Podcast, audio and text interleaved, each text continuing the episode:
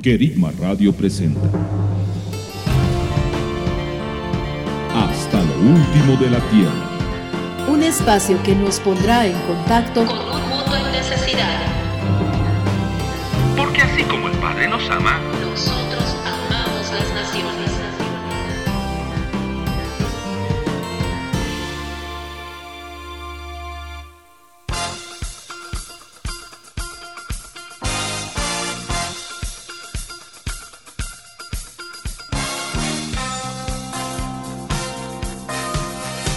Hola, hola, ¿qué tal amigos? Bienvenidos a nuestro programa Hasta lo último de la Tierra a través de la señal de Querigma Radio para todas las naciones.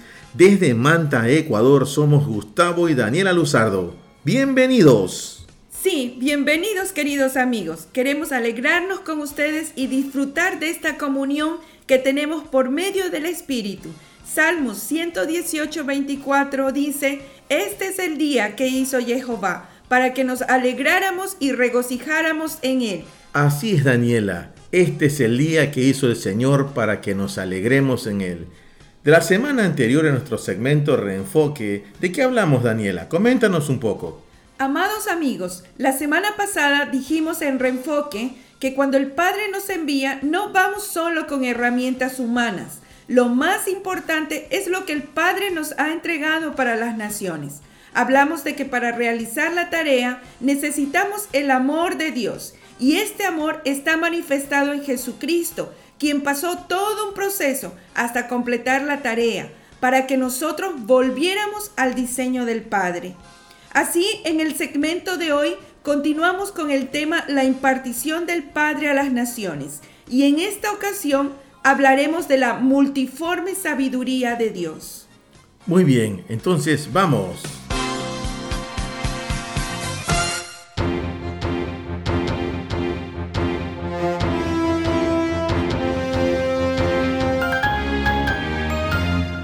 Del Padre a las naciones, la multiforme sabiduría de Dios. Efesios 3:10 nos dice, para que la multiforme sabiduría de Dios sea dada a conocer ahora por medio de la iglesia a los principados y potestades en los celestiales. Con el inicio de la iglesia y aún antes de ella, los enviados de Dios se movieron en un ámbito espiritual. En varias ocasiones a lo largo de la palabra, vemos la interacción de ángeles con los hombres. Luego se puede ver un periodo en el que hasta hoy la iglesia del Señor solo se ha movido en un ámbito natural.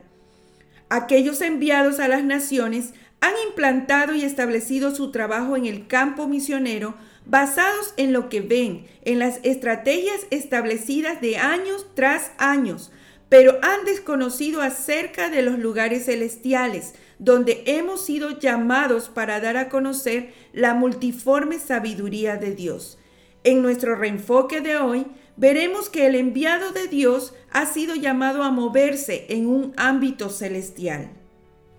En el pasaje que leímos se mencionan tres cosas importantes respecto a la impartición de la sabiduría. Número uno, la multiforme sabiduría de Dios ha sido dada a la iglesia. Número dos, es proporcionada con el propósito de que sea dada a conocer a autoridades y potestades. Número 3. El lugar donde se debe dar a conocer esta multiforme sabiduría es en los lugares celestiales.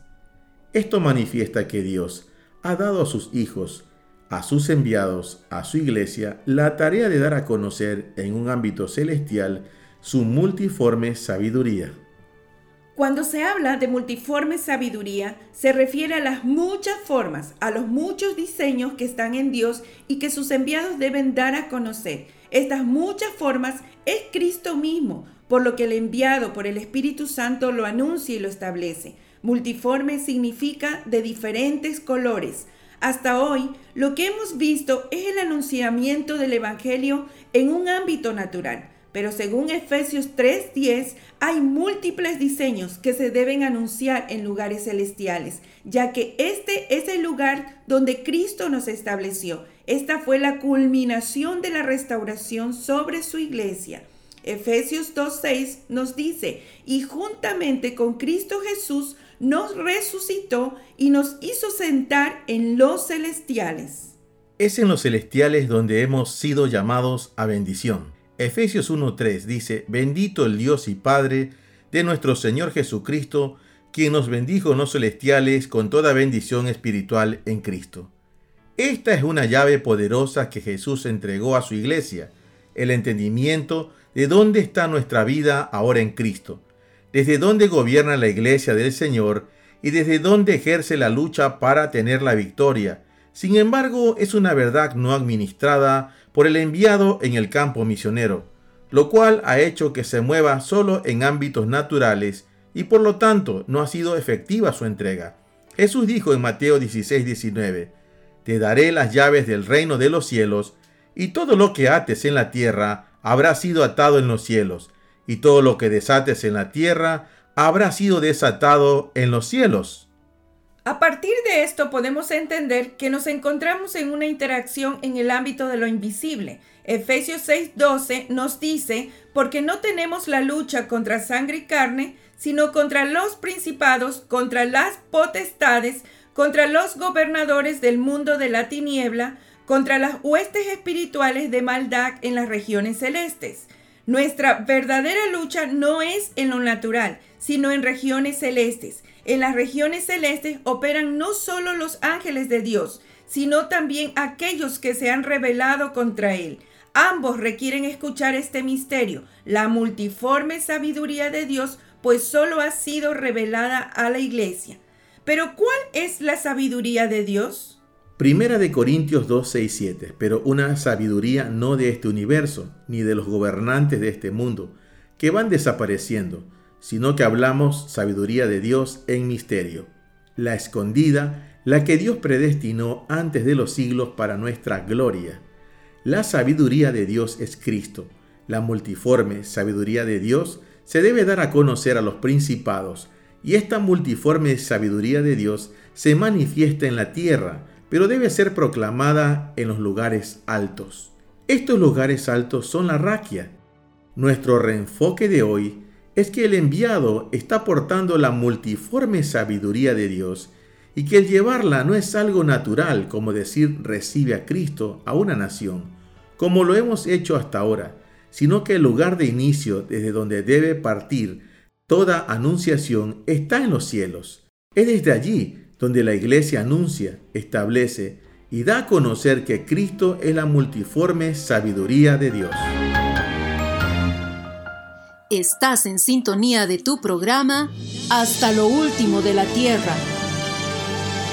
Ya volvemos. Escríbanos a nuestro correo hasta lo último de la tierra radio arroba gmail.com. Visite nuestra página web www.ministeriosciudaddedios.com. Estás en sintonía De Querigma Radio. Extendiendo el reino a las naciones. Porque es tiempo de extender el reino de Dios y de provocar una reforma en las naciones de la tierra.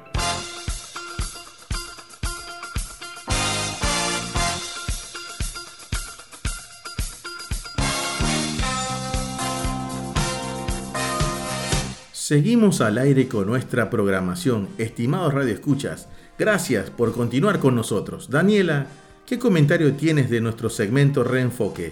Gus, creo que tenemos que salir de las estructuras tradicionales, de cómo se evangeliza, de cómo se disipula, por las cuales no hemos obtenido el fruto esperado, porque hemos actuado en nuestras fuerzas Hoy entendemos que el Padre en la revelación de Cristo nos ha dado todo lo que la iglesia necesita para recoger la cosecha.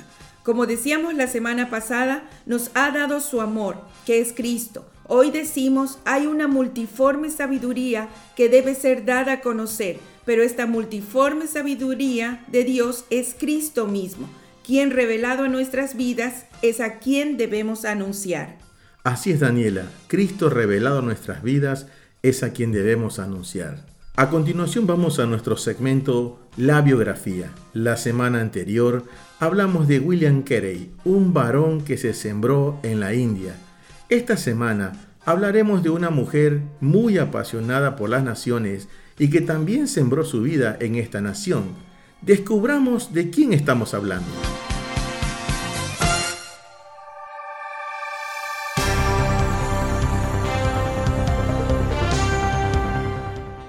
Carmichael, una hija de Dios que fue capaz de tomar la visión del Padre e ir a recoger la cosecha al campo al que había sido llamada. Una mujer de fe, misericordiosa, valiente y perseverante, que consagró su vida al Señor y a extender el reino en lugares donde el velo de la religión y la tradición cubrían los corazones de las personas. Amy Carmichael nació el 16 de diciembre de 1867 en Irlanda. Sus padres, Guillermo y Catalina Carmichael, piadosos hijos de Dios, que guiaron a su familia en la rectitud y a la luz de la palabra del Señor. Ellos fueron la principal herramienta del Señor para preparar el corazón de su hija. Fueron los encargados de plantar semillas en los corazones de sus hijos que tiempo más tarde Dios haría crecer.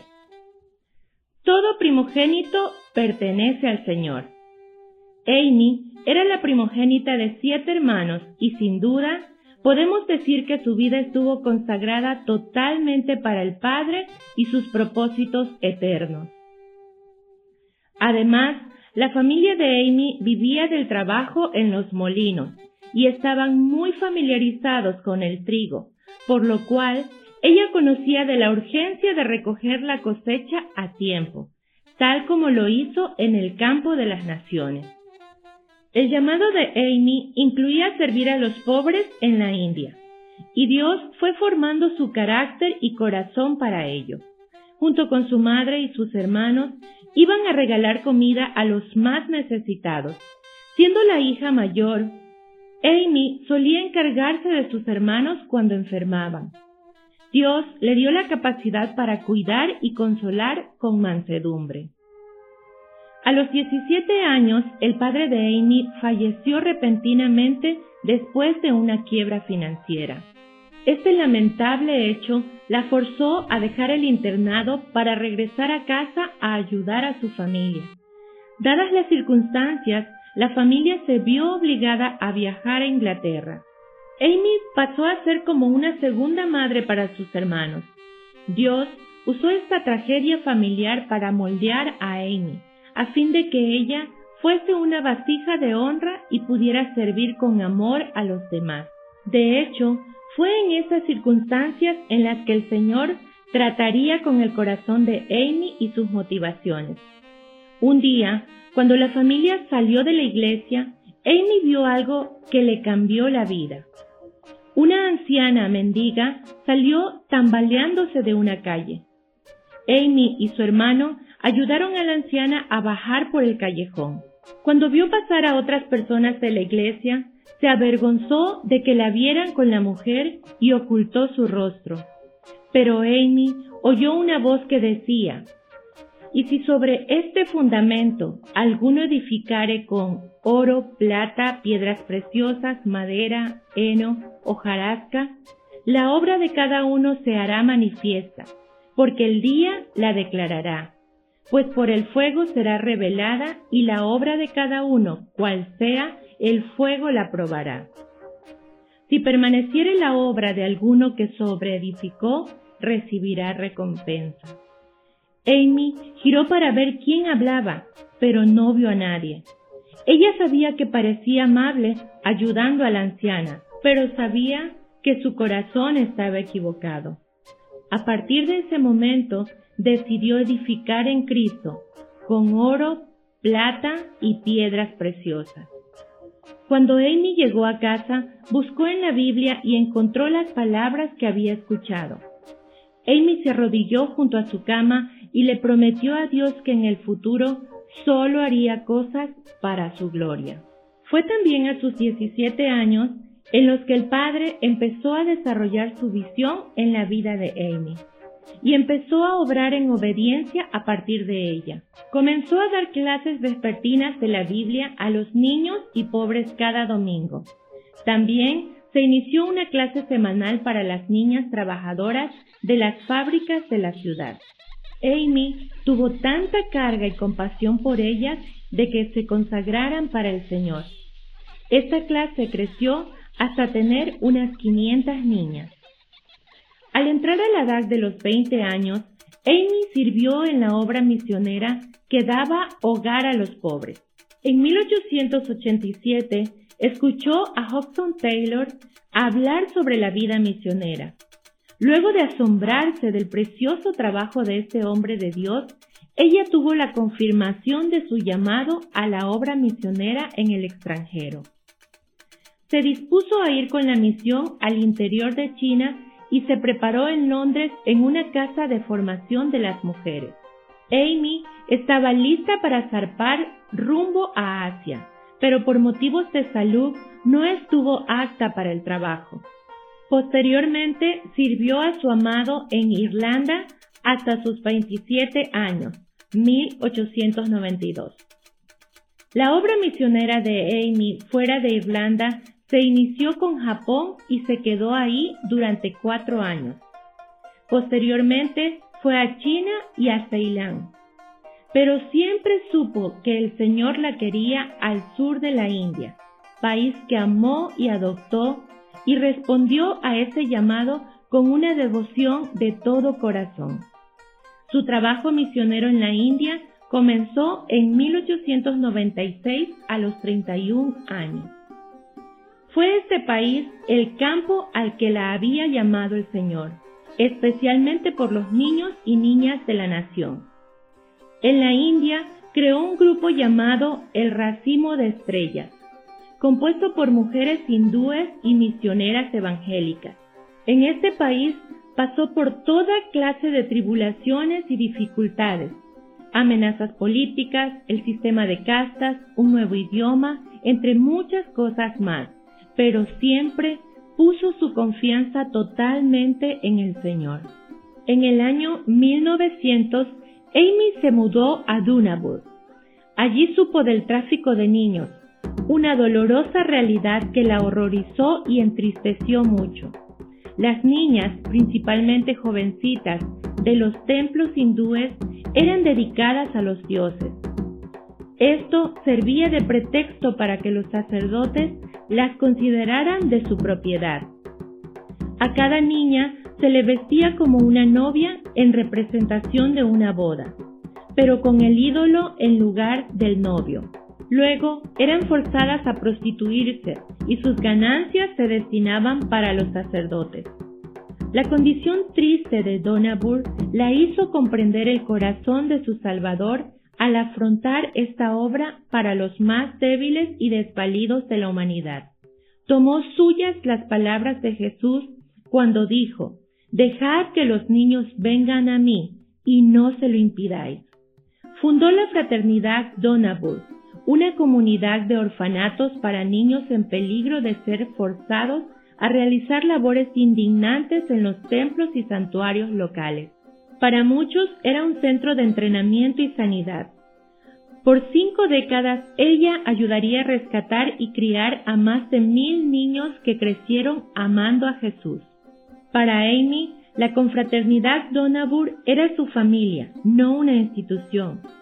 La pregunta de Amy para aquellos que querían ser parte de su equipo tenía relación con cuánto más podías dar el amor. Se puede dar sin amar, pero no se puede amar sin dar. Ella no trataba de romantizar las misiones. Dejó en claro que el servicio sería sólo posible por un amor profundo por Dios y por las almas que no conocen del Evangelio. Amy pasó sus últimos 20 años en cama debido a un accidente después de visitar la confraternidad. Cayó en un pozo recién excavado y no se pudo recuperar por completo. Pese a esto, la obra de Dios no se detuvo en la vida de Amy. Aun estando en cama, ella enseñaba a los niños y fue en estos años en los que ella pudo escribir casi 40 libros, a través de los cuales el ministerio de Donabur llegó a ser conocido e influiría en muchas vidas como las de Jean y Elizabeth Elliot. En 1938, Amy estaba muy convencida de que Dios le había dado la promesa de que moriría en sus sueños. Como cualquier líder sabia, ella hizo su mejor esfuerzo para preparar a su gente para su partida. Solía decirles, cuando deban tomar decisiones, no vean para atrás preguntándose lo que yo hubiera hecho. Miren hacia arriba y entenderán lo que nuestro Señor y Maestro quiera que hagan. Fue así que la noche del 18 de enero de 1951, Amy durmió y partió a la presencia del Señor. Sin duda, esta hija de Dios veía con los ojos misericordiosos del Padre y clamó por aquellos que no tenían voz. Estás en sintonía de tu programa Hasta lo último de la Tierra. Ya volvemos. Escríbanos a nuestro correo hasta lo último de la tierra radio arroba gmail.com. Visite nuestra página web www.ministeriosciudaddedios.com. Estás en sintonía de Querigma Radio, extendiendo el reino a las naciones. Porque es tiempo de extender el reino de Dios y de provocar una reforma en las naciones de la tierra.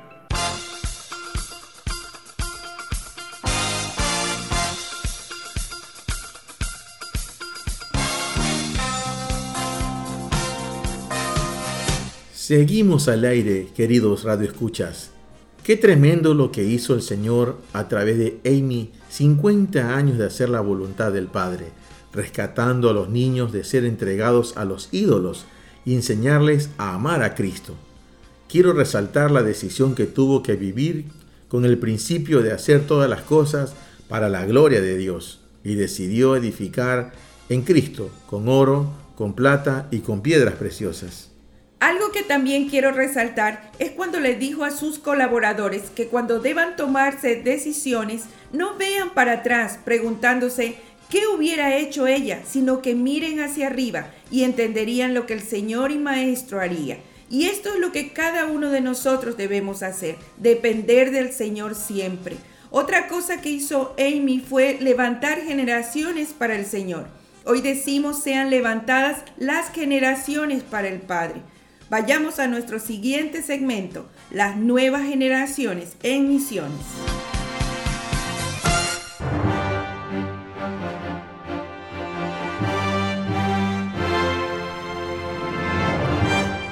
Saludos amigos, yo soy Mateo. Y yo Nathan. El día de hoy les invitamos a que se unan a nuestra revisión del Cinturón de Sahel.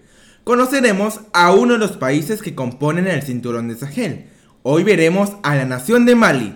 Mali es un país sin salida al mar en el oeste de África. Su capital y ciudad más grande es Bamako. Tiene una población de 19,07 millones.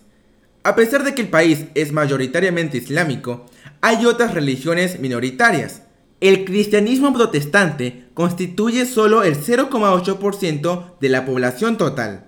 Hay muchas creencias populares que practican como la veneración de los muertos, el uso de la magia, la medicina tradicional y creencias animistas. ¿Qué vive el país?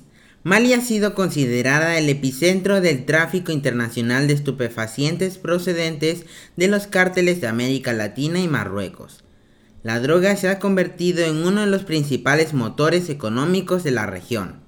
Durante los últimos meses, los grupos armados y terroristas han practicado enfrentamientos bélicos más atroces, intentando instaurar un régimen de caos.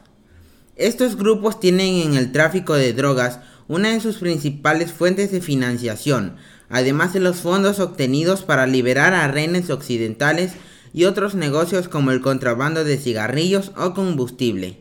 Ellos cobran a los narcotraficantes por permitir el paso de caravanas con drogas por los territorios bajo su dominio e incluso actúan como sus protectores. En este momento, les hablamos a ustedes, los jóvenes, los juveniles, los niños y a todas las familias, a todas las generaciones, a que se unan en oración por Mali. Juntos oremos. Señor, unidos en tu nombre, a esta hora nos presentamos por Mali. Unimos nuestras voces y palabras a lo que está diciendo el cielo sobre Mali. Arrepiéntanse, el reino de los cielos se ha acercado. Abrimos tus ojos, Mali, a la verdad, a Jesús, quien murió y resucitó por tus pecados y que te llama hoy a salvación. Todo espíritu de orfandad, de rebeldía, que ha estado originando violencia y la distribución y comercialización de drogas, lo retiramos ahora. En el nombre de Jesús, decimos que la droga no es la que sostiene la economía de Mali. Cristo, tú eres levantado en Mali. La luz verdadera comienza a resplandecer con poder. Clamamos, Señor, al poder de tu sangre, y que se haga nulo todo pacto, toda hechicería, toda creencia de la tiniebla que ha velado el entendimiento de los malienses por tu sangre, Señor.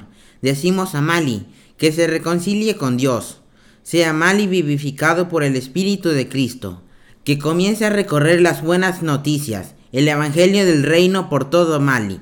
Proclamamos a los presos libertad, a los oprimidos de corazón, sanidad. Declaramos que no hay más ceguera, no hay más velo porque Jesucristo, que estuvo muerto, resucitó de entre los muertos y vive y rasgó el velo, y nos podemos acercar a Dios con confianza y sin temor.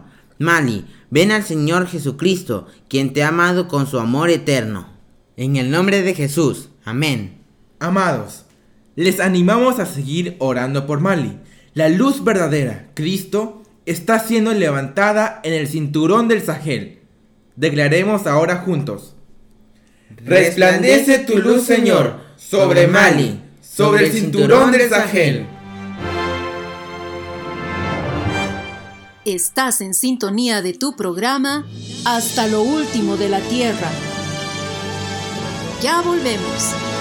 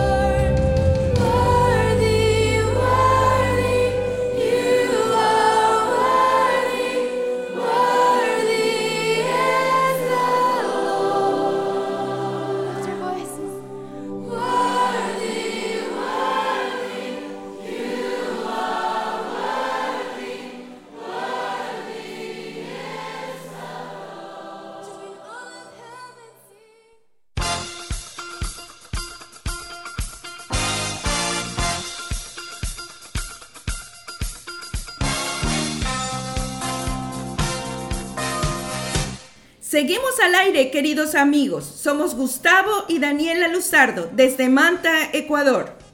Frases como sal y luz son pronunciadas tantas veces por la iglesia, pero tantas veces no profundizamos en lo que estamos diciendo y lo que el Señor nos dijo cuando nos llamó sal de la tierra y luz del mundo. Vayamos a nuestro segmento Sal y Luz y profundicemos en su significado.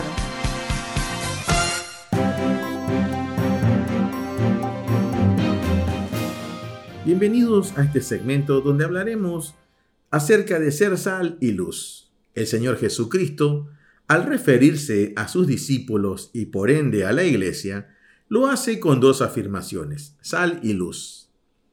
Mateo 5:13. Vosotros sois la sal de la tierra, pero si la sal se ha vuelto insípida, ¿con qué se hará salada otra vez? Ya para nada sirve, sino para ser echada fuera y pisoteada por los hombres. ¿Por qué el Señor Jesús nos comparó con la sal? En esta primera afirmación, el Señor Jesús dice que somos la sal de la tierra. El original de esta palabra es halás, que figurativamente significa prudencia, sal. Y el original para la palabra tierra es G, que significa suelo, terrenal, terrestre, territorio, tierra. Ahora, la sal es saborizante. Jod capítulo 6, versículo 6 dice, ¿no se queja la gente cuando a la comida le falta sal? ¿Hay alguien que desee comer la insípida clara del huevo? Pero la sal también es usada para preservar los alimentos. La sal también es símbolo de subsistencia y hospitalidad. Por ser preservativa, es emblema de incorrupción y perpetuidad. La sal también es un símbolo de pacto perpetuo de Dios con su pueblo. La sal le da perpetuidad al pacto y es un sello imperecedero. La sal habla del carácter interno que influye en un mundo en decadencia. Nuestra tarea es guardar nuestras vidas puras para que podamos salar esta tierra y contener la corrupción de manera que el Evangelio pueda salir. ¿Cómo se manifiesta la sal en los discípulos de Jesús? Número uno, en el carácter. Marcos 9:50. La sal es buena, pero si la sal se vuelve insípida, ¿con qué la sazonaréis? Tened sal en vosotros y estad en paz los unos con los otros. Número 2. En el lenguaje. Colosenses 4:6. Que vuestra conversación sea siempre con gracia, sazonada con sal, para que sepáis cómo debéis responder a cada persona. ¿Por qué el Señor Jesús nos comparó con la luz? Mateo 5:14 dice, Vosotros sois la luz del mundo. Una ciudad situada sobre un monte no se puede ocultar. En esta segunda afirmación, el Señor Jesús dice que somos la luz del mundo. La palabra para luz es la palabra fos, que en su traducción significa fuego, luz y resplandor. Y la palabra para mundo es la palabra cosmos, que en relación al universo es una estructura ordenada, en relación a la Tierra es superficie de la Tierra donde habita la humanidad, en relación al sistema de este mundo significa los valores mundanos e impíos, y con respecto a la gente son los que están alejados de Dios. Pero esta palabra cosmos también significa humanidad. La luz habla del testimonio externo de buenas obras que apunta hacia Dios. Las buenas obras deben acompañar nuestras vidas dedicadas según permitimos que nuestra luz brille. Somos la luz porque Jesús es primero la luz. Juan 8:12 dice, Jesús les habló otra vez diciendo, Yo soy la luz del mundo, el que me sigue no andará en tinieblas, sino que tendrá la luz de la vida. Somos la luz, porque Jesús, que es la luz, habita en nosotros. Entonces, Él es la luz desde dentro de nosotros. Juan 14, 23. Jesús respondió y dijo, Si alguno me ama, guardará mi palabra, y mi palabra lo amará. Y vendremos a él, y haremos con él morada. Gálatas 2.20 dice, con Cristo he sido crucificado, y ya no soy yo el que vive, sino que Cristo vive en mí, y la vida que ahora vivo en la carne, la vivo por fe en el Hijo de Dios, el cual me amó y se entregó a sí mismo por mí. ¿Por qué somos luz? El motivo por el que somos luz en el Señor es para que todos puedan ver el camino. Si Dios nos ha constituido ser la luz de este mundo, no nos ha puesto debajo de la cama, sino en un lugar donde podamos alumbrar a la gente. Mateo 5:15 dice, Ni se enciende una lámpara y se pone debajo de un almud, sino sobre el candelero, y alumbra a todos los que están en la casa. Primeramente, siendo luz, alumbramos a los que están en casa. Eso significa que, en primer lugar, somos luz para los que nos rodean. La luz muestra nuestras obras. Mateo 5:16 dice, Así brille nuestra luz delante de los hombres, para que vean vuestras buenas acciones y glorifiquen a vuestro Padre que está en los cielos. Hemos de alumbrar de tal manera que vean nuestras obras bien hechas y de esa manera la gente reconozca que hay un Dios único y verdadero, que vean al Padre. Para terminar, Mateo 5:13 y versículo 14 dicen, Vosotros sois la sal de la tierra, vosotros sois la luz del mundo. El Señor Jesús nunca dijo que seríamos, Él dijo que ya somos. Si Él está en ti, eres sal y eres luz. Amén.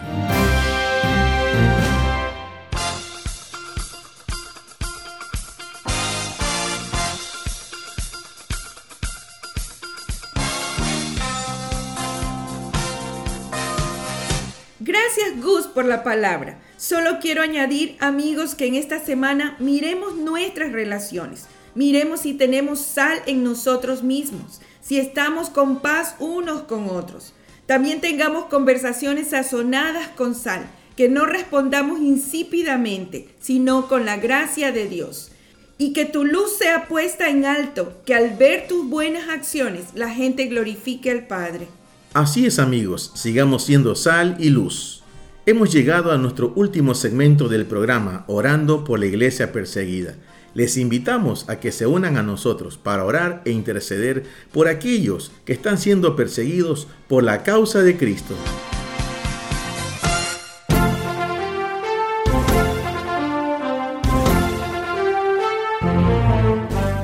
Colombia. Fabián, un viejo pastor en la zona rural de Colombia, dice, necesito quedarme para servir a mi gente. Además, soy viejo y estoy listo para morir si es mi tiempo. ¿Qué es lo que le motiva a un pastor decir estas palabras? Averigüémoslo y veamos un lado un poco conocido de esta nación. Esta nación está considerada entre los 50 países con mayor persecución a nivel mundial. Colombia está ubicada en Sudamérica, es conocida por su buen café y por su gente muy atenta y hospitalaria. Tiene por capital la hermosa ciudad de Bogotá. Actualmente tiene una población de 50 millones de habitantes, de los cuales 47,2 millones se consideran cristianos. Además, el 75% de las personas viven en zonas urbanas y el 25% en el área rural. A pesar de estas aparentes y óptimas cifras, y aunque Colombia es un país de libre culto y de derecho, la Iglesia, y por no decir la nación, ha sido víctima de constantes ataques, intimidaciones y persecuciones por parte de grupos paramilitares, que en realidad es una guerra que tiene más de 50 años. Mientras tanto, a inicio del siglo XX, los primeros esfuerzos misioneros protestantes fueron detenidos por la Iglesia Católica, por lo cual vieron como una oportunidad el ir a evangelizar a las comunidades rurales y a las montañas, sin imaginarse que más adelante estos sectores serían tierras por donde transitarían las guerrillas y grupos paramilitares. Así es como el temor y la desintegración familiar empezó a surgir en las comunidades rurales de Colombia, porque cuando las guerrillas ingresaban a estas áreas para abastecerse o refugiarse, no era extraño que uno de ellos ingresara a las casas a reclutar a los jóvenes para sumarlos a sus líneas rebeldes y aquellos que se oponían eran víctimas de agresión física e incluso eran castigados con la muerte.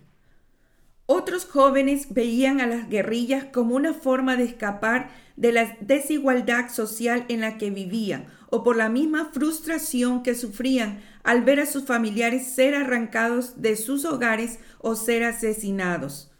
La iglesia no se escapó de la violencia. Muchas congregaciones fueron obligadas a cerrar y pastores han sido víctimas de amenaza de muerte y otros asesinados al oponerse al comercio de drogas y a la corrupción. Cientos de edificios de iglesias fueron atacadas y numerosos líderes de iglesias han sido secuestrados. El objetivo fundamental son los pastores y líderes de jóvenes, estos últimos de manera especial, porque con su influencia en la gente joven obstaculizan la tarea de las guerrillas, los cuales quieren reclutarlos a sus filas. Los grupos rebeldes habían controlado con eficacia áreas grandes de Colombia Central del Sur, como así también miles de hectáreas de campos de droga. En la actualidad Colombia es un país seguro para el turista, pero en el pasado inmediato la historia no era la misma, ya que frecuentemente se daban secuestros a plena luz del día por parte de las guerrillas en cualquier ciudad del país, por lo cual era muy inseguro para los extranjeros. Amados, esta es la historia del país Colombia que sale en el Internet, en los diarios, en los libros. Pero hoy queremos anunciar lo que el Señor está obrando en esta nación. La historia de Colombia ha cambiado desde hace 12 años que entró en un proceso de transformación y el Padre comenzó a restaurar todas las cosas en Colombia. Dios le dio un nombre nuevo, la llamó primicia, como ese primer fruto de una nación levantada para el Señor, con una historia nueva, desconectada de ese cordón umbilical espiritual de iniquidad, de falta de paternidad y de orfandad, que dio tantos frutos de violencia, muerte y separación de familias. Hoy anunciamos que hay una iglesia levantada, una iglesia que está posicionada en los celestiales, en Sión, que ha tomado el desafío de llevar adelante los sueños de Dios, levantarse como columna y baluarte de la verdad estas columnas que edifican la casa de Dios con la vida de Dios mismo en ellos. Nos unimos con nuestra voz a la iglesia entendida de primicia, que ha entrado en este nuevo tiempo de disipular la nación, no con cosas naturales, sino con los diseños, con el entendimiento de Sión, con la revelación del Cristo resucitado y glorificado. Hoy declaramos que somos testigos de este levantar de la iglesia que ha creído, y está creyendo por esta nación, primicia levantada para nuestro Dios. Amados, unámonos en intercesión por primicia y la iglesia de la nación. Padre, desde los lugares celestiales, desde la raquia, declaramos que la nación primicia ya se encuentra entre las naciones salvas. Amén. Que estamos viendo su tiempo como ejemplo para otras naciones que se vuelven al Señor. Te damos gracias por esto Declaramos que el Hijo pidió esta nación por herencia y que tú se la concediste, Padre. nos unimos a este gozo del cielo y decimos que nos alegramos primicia en tu salvación. Levantamos bandera en el nombre del Señor y declaramos que se te concede tus peticiones. Señor. Padre, asimismo sobre la iglesia de primicia, estamos uniéndonos a esa iglesia que es entendida en ti, que es entendida y posicionada en ti. Decimos que se despoja de todo el peso que ha estado sobre ella, que corrige su caminar, que te responde a ti, Señor, que acepta tus desafíos. Mm. Declaramos que es una iglesia que ya no se mueve por tradiciones, sino que es una iglesia que busca las revelaciones del Cristo vivo, del Cristo glorificado y que está bajo la cobertura de tuya, Padre, está bajo la cobertura tuya. En el nombre de Jesús lo declaramos así desde este lugar, desde los celestiales. Sí, Padre, nos unimos a esta voz, Señor, junto a otras naciones que en este instante están oyendo esta declaración, esta intercesión por primicia En el nombre de Jesucristo, desde los celestiales, decimos, hecho está, sea hecho para esta nación. En el nombre del Señor Jesucristo. Amén. Estás en sintonía de tu programa Hasta lo último de la tierra. Ya volvemos. Escríbanos a nuestro correo hasta lo último de la tierra radio arroba gmail.com. Visite nuestra página web www.ministeriosciudaddedios.com. Estás en sintonía de Querigma Radio, extendiendo el reino a las naciones. Porque es tiempo de extender el reino de Dios y de provocar una reforma en las naciones de la tierra.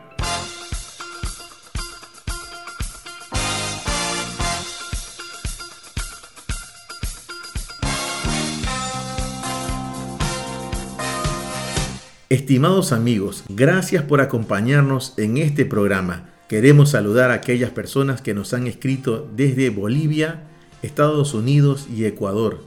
Gracias por dejarnos saber cómo este programa y cada segmento está tocando sus vidas. Daniela, hemos llegado al final de nuestro programa. Así es, Gus. Queridos amigos, un gusto compartir con ustedes. Hasta un próximo programa. Bendiciones. Les bendecimos, queridos amigos. Somos Gustavo y Daniela Luzardo desde Manta, Ecuador, a través de la señal de Querima Radio. Sean bendecidos, continúen con la programación. Hasta aquí tu programa. Hasta lo último de la tierra. Será hasta dentro de siete días.